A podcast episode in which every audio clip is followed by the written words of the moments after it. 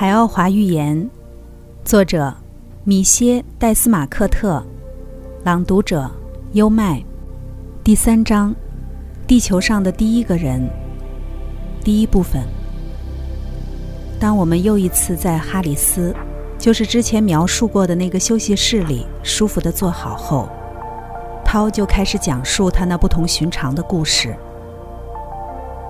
米歇，准确讲，那是在一百三十五万年前，在人马座中一个叫巴拉卡蒂尼的星球上，星球的领袖们在经过大量的踏勘考察与会议讨论后。决定向火星和地球派遣移民飞船。这样做的原因很简单，他们星球的内部正在冷却，并将在五百年内变得无法居住。经过充分的考虑，他们认为应当将他们的居民转移到一个同级的年轻星球上去。你说的“同级”是什么意思？我以后会给你解释的。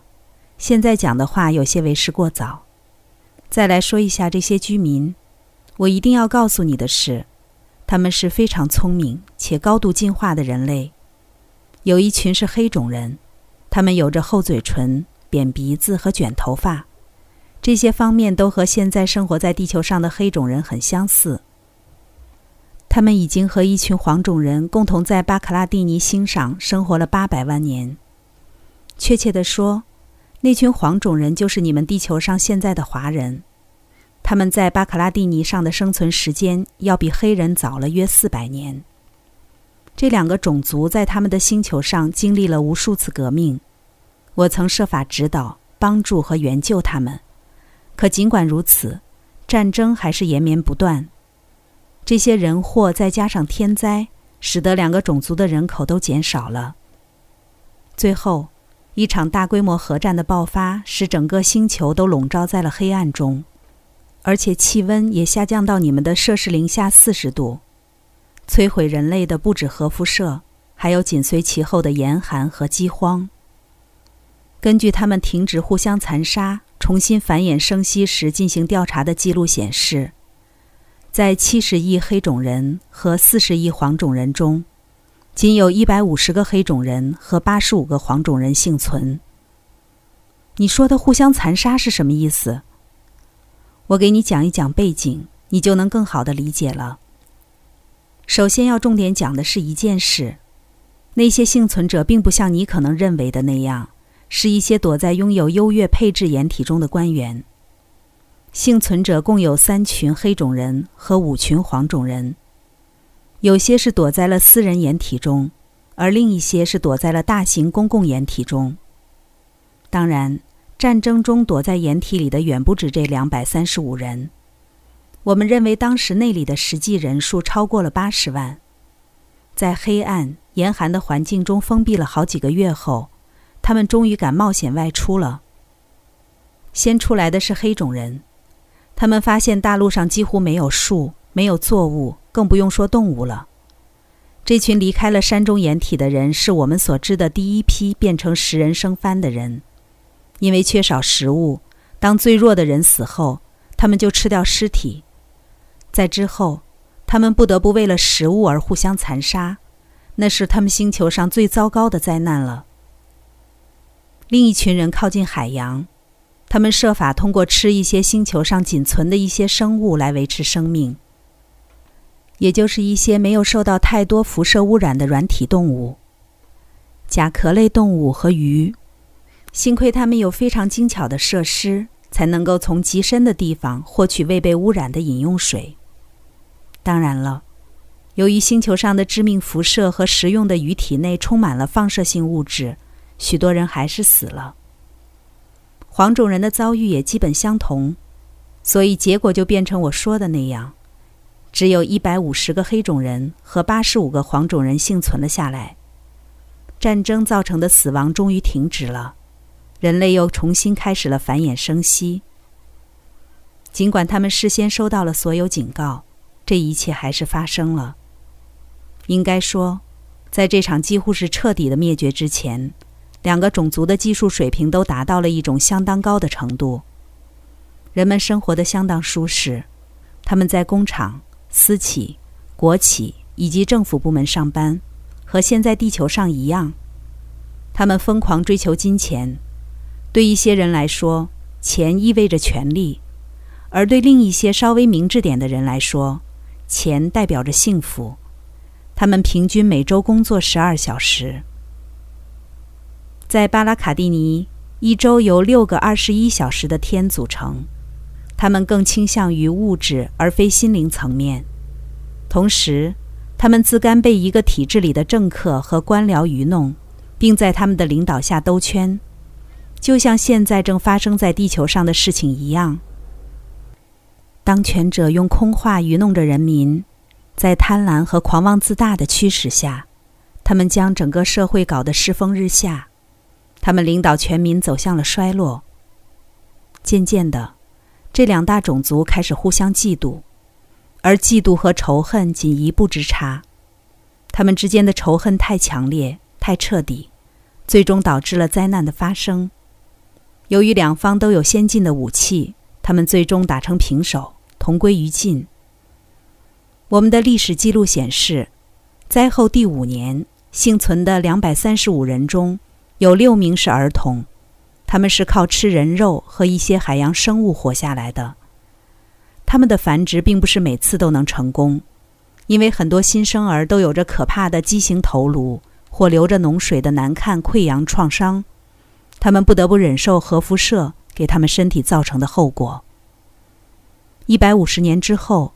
黑种人的数量达到了十九万，这里包括了妇女和儿童。黄种人达到了八万五千。我给你讲，一百五十年后这个时间点，是因为在那时，两个种族开始重建文明，并且我们能在物质上帮助他们了。这是什么意思？就在几个小时前，你看见我们的飞船停在阿瑞姆 X 三星球上。采集土壤、水和空气的样本，是不是？我点点头。那么，涛继续道：“当一群巨型红蚁袭击一个村子里的居民时，你也看见我们很轻易地消灭了他们。的确如此。在那种特殊情况下，我们会直接出面帮助他们。你看到没有？他们就生活在半原始状态。是啊。”可是那颗星球怎么了？核战争，我的朋友，翻来覆去都是一个故事。别忘了，米歇，宇宙是一个巨大的原子，你的身体也是由原子组成，所有的事情都会彼此影响。而我再次想说的是，在所有星系里，每当一个星球上开始有人类居住，原子都会在其文明发展的某个阶段被发现或被重新发现。当然，发现原子的科学家很快就会意识到，原子的分解可以成为一个可怕的武器，而当权者迟早会想要利用它，就像一个小孩拿着一盒火柴点燃一大捆干草，想看看会发生什么一样。回到巴拉卡蒂尼上来，在核灾难发生的一百五十多年后。我们打算去帮助这些人。他们急需食物，尽管他们可以靠海产品维持基本生活，十分饥饿时偶尔会吃人肉，但他们需要蔬菜和肉的来源，因为蔬菜、水果、谷物、动物，所有可食用的生物都从星球上消失了。星球上只残存了一些不能食用的树和灌木，它们仅够补充大气中的氧气。与此同时，一种在一些方面和你们的螳螂类似的昆虫也活了下来。核辐射引发的变异使它们变得巨型化，其成体能长到八米多高，且对人类极具危害。此外，由于没有天敌，它们飞速繁殖起来。我们飞过星球上空来寻找这些昆虫的行踪。由于我们从很久前就掌握的科技，这是个相对简单的任务。一经发现，我们就会立刻将其消灭。这样，我们在很短的时间内就将它们彻底消灭了。之后，我们根据各地灾前的气候状况，重新引入了适应各地区当地气候的农作物、树木以及牲畜。这个也比较容易。要做完这么一件事儿，肯定要花上好几年。涛的脸上露出一个大大的微笑。这只用了两天，两个二十一小时的天。涛面对着我的怀疑大笑起来，他或者说他笑的是如此的开怀，我也跟着笑了起来。不过我还是纳闷儿，他是不是言过其实了？我怎么知道？我所听到的是如此神奇，也许是我出现了错觉，也许是我被下了迷药，也许我将很快从自己的床上醒来。不，米歇，读出我想法的涛打断了我的思绪。我希望你不要再这么怀疑了，心灵感应本身应该就足以说服你了。就在他说这句话的时候，我突然意识到，即使是设计的最好的骗局，也难以将如此多的超自然因素关联在一起。涛能像读一本打开的书一样读出我的想法，这已经被一而再、再而三的证明了。拉涛利只是将手放在我肩上，就能让我感到那么超长的幸福感。我必须得承认这些证据。我现在很好，并且确实是正在经历着一场特别特别非凡的奇遇。好极了，涛大声赞同道。那么我可以接着说了吗？请吧，我鼓励道。这样，我们便在物质上帮助了这些人。然而，就像我们很多次介入时一样，我们不能让他们知道我们的存在。原因有这么几个：第一是为了安全，第二则是心理层面的。如果让这些人知道我们的存在，并且如果他们意识到我们的到来就是为了帮助他们，他们就会消极地接受我们的帮助，并在那里自顾自怜，而这些都将削弱他们的生存欲。正如你们在地球上所说的。神助自助者。第三个也是最后一个原因最为重要，宇宙法则 （Universal Law） 是完善的，它就像恒星控制着行星转动一样严格的运作着。如果你犯了一个错误，你就会受到惩罚，可能是立刻，可能是十年后，或是十个世纪后，但不管多久，你都必须要为自己的错误付出代价。因此，我们不时得到允许，甚至是去被建议提供援手，但我们绝不能把饭喂到嘴里。于是，在两天的时间里，我们重新在他们星球上种植了大量植物，并引入了多对动物。这样，这些人终于可以种植作物和树木，饲养牲畜了。他们不得不白手起家。我们通过托梦和心灵感应指导他们的发展。有时也会用一个来自天堂的声音，实际上这声音来自我们的飞船，但对他们来说则是来自天堂。他们肯定把你们当成神灵了。的确如此，而且传说或宗教就是这么来的。但是在像当时那样的紧急情况下，只要结果是好的，用什么手段就不那么重要了。最终，在数个世纪后。星球变得几乎和核灾前一样了，虽然一些地方还是出现了永久性沙漠，不过在一些受害轻的地方，动植物还是旺盛地生长了起来。十五万年后，他们的文明取得了高度成功，但这次就不只是技术方面的了。令人高兴的是，他们吸取了教训，在心灵和精神层面也发展到了一个很高的水平。两个种族都是如此。并且还结下了深厚的友谊。因为传说都保留得很完整，其中很多都被以文字的形式记录下来，后人可以清楚地知道是什么引发了核灾难，还有它的后果是什么。于是，星球上一片和平昌盛。就像我在之前讲过的那样，这些人知道他们的星球将在五百年后不适合居住，因为知道在银河系中。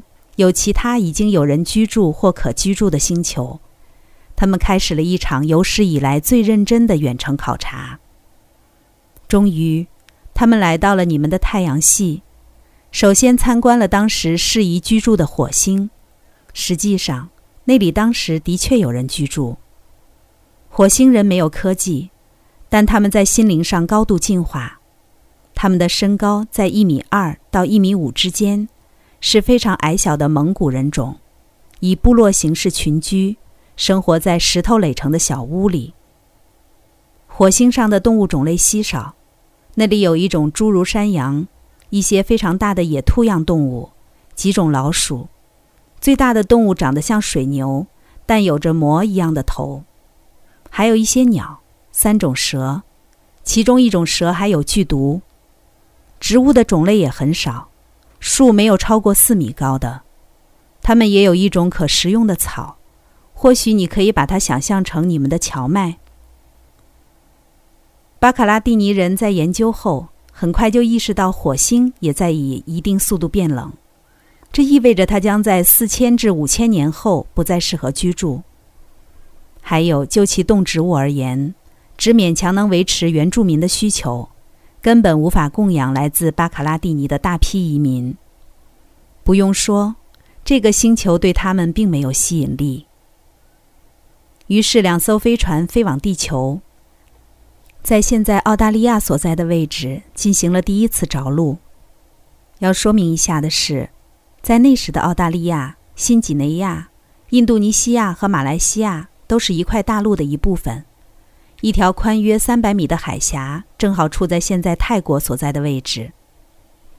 当时澳大利亚有一个巨大的内陆海，好几条大河都汇入其中。那样的环境使多种有趣的动植物都在那里繁殖生长。经过全面的考虑后，宇航员们选择了澳大利亚作为他们的第一个移民基地。我应该说的更准确点，选择澳大利亚的其实是黑种人，而黄种人选择在了现在缅甸所在的地方，那儿也有丰富的野生生物，并且他们很快就在孟加拉湾沿海建起了基地。与此同时，黑种人也在澳大利亚的内陆海旁建造了他们的第一个基地。随后，他们在现在新几内亚所在的位置建造了更多基地。他们的超光速飞船在大约五十地球年的时间里，向地球运送了三百六十万个黑种人和同样数目的黄种人。此举体现了这两个决定在新星球上生存并和睦相处的种族之间。彼此高度理解和合作精神。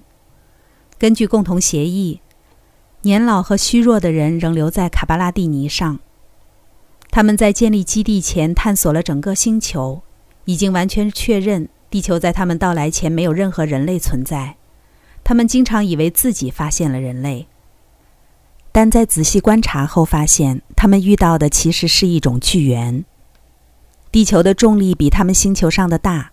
两个种族最初都很不舒服，不过最终他们还是很好的适应了。在建设城镇和工厂时，他们从巴卡拉蒂尼上运来的一些非常轻而且十分坚固的材料帮了大忙。我还没讲的是，在那时，澳大利亚处在赤道区域，地球的自转轴与现在的不一样，自转一周需要三十小时十二分。然后用这样的两百八十多天公转一周。与你现在所知不同的是，那时赤道地区的气候十分潮湿，而现在地球的气候已经变了。成群的巨型斑马，一种被称为渡渡鸟的可食用大鸟，非常大的美洲虎，以及一种身高近四米、被你们称为迪诺尼斯的恐鸟，都在田野中游荡。一些河里生活着长达十五米的鳄鱼和长度在二十五到三十米的蛇，它们有时会捕食这些新居民。从生态学和营养学的角度讲，地球上的大多数动植物都和巴卡拉蒂尼上的完全不同。为了使玉米、向日葵、小麦、高粱、木薯等一些植物适应地球环境，他们建立了许多试验田。有些植物在地球上根本就没有，而有些则是因为在地球上的品种太原始而根本无法食用。山羊和袋鼠也都是引进的，因为那是巴卡拉蒂尼人非常爱吃的动物，在原来星球时的消耗量就很大，他们十分热衷于在地球上饲养袋鼠。然而在使它适应地球环境时，却遇到了巨大困难。其中一个主要原因是饲料问题。在巴卡拉蒂尼上，袋鼠吃一种名叫阿苏路的尖细硬草，但在地球上根本就没有这种草。巴卡拉蒂尼人不断地尝试种植这种草，但它总会由于受到数百万细小真菌的侵袭而死去。可以说，袋鼠在几十年的时间里一直都在被人工饲喂，直至它们逐渐适应了地球上的草。黑种人的不懈努力，最终成功的使阿苏路适应了地球环境，但这用了太长的时间，以至于和新牧草相比，袋鼠都不怎么愿意吃它了。很久之后，有些阿苏路能野生了，因为没有动物食用，它便在全澳洲都繁衍开了。它们现在仍存在着，学名是刺叶树，俗称草树。这种草在地球上长得比在巴卡拉蒂尼上时更高，也更茂密。这是物种从一个星球转移到另一个星球时常有的事情。现在。它是那个遥远年代为数不多的孑遗之一。这种仅见于澳洲的草树，还有袋鼠，都表明巴卡拉蒂尼人在寻找新定居点前，曾在地球的那个区域停住了很久。我马上会讲有关新定居点的事，但我之所以要先讲袋鼠和草树的例子，是为了能让你更好的明白这些人在适应地球时所要克服的种种困难。当然，这不过是诸多困难中的一个小例子而已。我之前说过，黄种人选择了孟加拉湾腹地，他们中的大多数人都居住在缅甸所处的位置，并且也建设了城市和实验田。因为主要喜食蔬菜，他们引进了卷心菜、莴苣、荷兰芹、香菜等植物。在水果方面，他们带来了樱桃、香蕉和橘子树。后面两个很难种植，因为当时的气候普遍比现在冷。于是他们给了黑种人一些树，相比之下，黑种人获得了巨大成功。另一方面，黄种人在种植小麦时则要比黑种人成功很多。从巴卡拉蒂尼带来的麦子实际有着四十多厘米长的麦穗，麦粒大小都和咖啡豆差不多。他们种植四种麦子。并且黄种人没花多少时间，就将产量提高到了一个很高的水平。水稻也是他们带到地球上的吗？不，完全不是。水稻是地球上土生土长的植物，不过黄种人的培育大大加速了它的进化，它才能变成现在的样子。我再接着讲，他们建造了巨大的桶仓，随后这两个种族间的商业交换很快就开始了。黑种人出口袋鼠肉、渡渡鸟，在当时它的数量很丰富，和斑马肉。在驯养斑马的时候，黑种人培养出了一种口感像袋鼠肉，但比袋鼠肉更有营养的品种。贸易是通过巴卡拉蒂尼的宇宙飞船进行的，他们在全国各地都建造了飞船基地。涛，你是说地球上的第一批人是黑种人和黄种人吗？那我是怎么变成白种人的？别急，米歇，别着急。的确，地球上的第一批人是黑种人和黄种人，而且我现在要继续讲他们如何生活以及社会的组织结构。物质上他们是成功的，但他们也十分谨慎，没有忽视对大型会堂的建设。他们在那里做礼拜。他们有礼拜？嗯，是的。他们都是塔卡欧尼，也就是说，他们都相信转世，而且在一些方面和你们星球上现在的喇嘛很像。两国的人员往来十分频繁，他们还联合起来去更深入地探索地球上的一些区域。一天，一支由黑种人和黄种人组成的混合考察队在南非的一角，就是现在被称为好望角的地方登陆。非洲从那时至今并没发生多大改变，除了撒哈拉、东北部地区和当时并不存在的红海。不过，这属于我们之后会讲到的另一个故事了。在那次考察进行时，他们已经在地球上生活了三个世纪。在非洲，他们发现了诸如大象、长颈鹿和水牛这样的新动物，以及一种他们从未见过的水果西红柿。米歇，不要以为那就是你现在知道的西红柿。它被发现时的个头和非常小的醋素差不多，而且还非常酸。黄种人十分擅长作物改良，他们在后来的数个世纪中都在提升西红柿的品质，就像改良水稻一样，直到它变成现在你所熟悉的样子。香蕉树的发现也让他们大吃一惊，因为乍一看，那树和他们从巴卡拉蒂尼上带来的很像。但他们没理由为之前的努力感到后悔，因为非洲的香蕉几乎不能食用，并且还布满了巨大的种子。这支考察队的黑种人和黄种人各有五十个，他们带回了大象、西红柿和许多猫鼬。他们很快就发现猫鼬是蛇的天敌。不幸的是，他们也在毫无觉察的情况下带回了可怕的病毒。你们现在称其为黄热病毒。上百万人在极短的时间里死掉了，而医疗专家甚至还不知道这病是如何传播的。由于它主要靠蚊子传播，而且赤道地区的蚊子要比别处多很多，没有冬季减少它们的数量，结果使澳大利亚的黑种人受灾最为严重，他们的实际受灾人数是黄种人的四倍。巴卡拉蒂尼的黄种人向来擅长医学和病理学。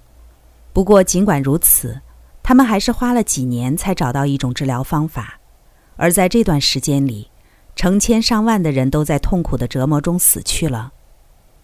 最终，黄种人制造了一种疫苗，并立刻将它提供给了黑种人。这个举措加强了两个种族间的友谊。那些黑种人的体型如何？当他们从巴卡拉蒂尼来到地球时。身高在两米三左右，女性也一样，他们是一个漂亮的种族。黄种人的体型要小些，男性平均身高一米九，女性为一米八。但是你说现在的黑种人是这些人的后代，为什么他们现在小了这么多？因为引力，米歇，地球上的引力比巴卡拉蒂尼上的大，这两个种族的体型都变小了。刚才带来的是《海奥华寓言》第三章，《地球上的第一个人》上部。这里是优麦的书房，欢迎评论区留言点赞，关注主播优麦，一起探索生命的奥秘。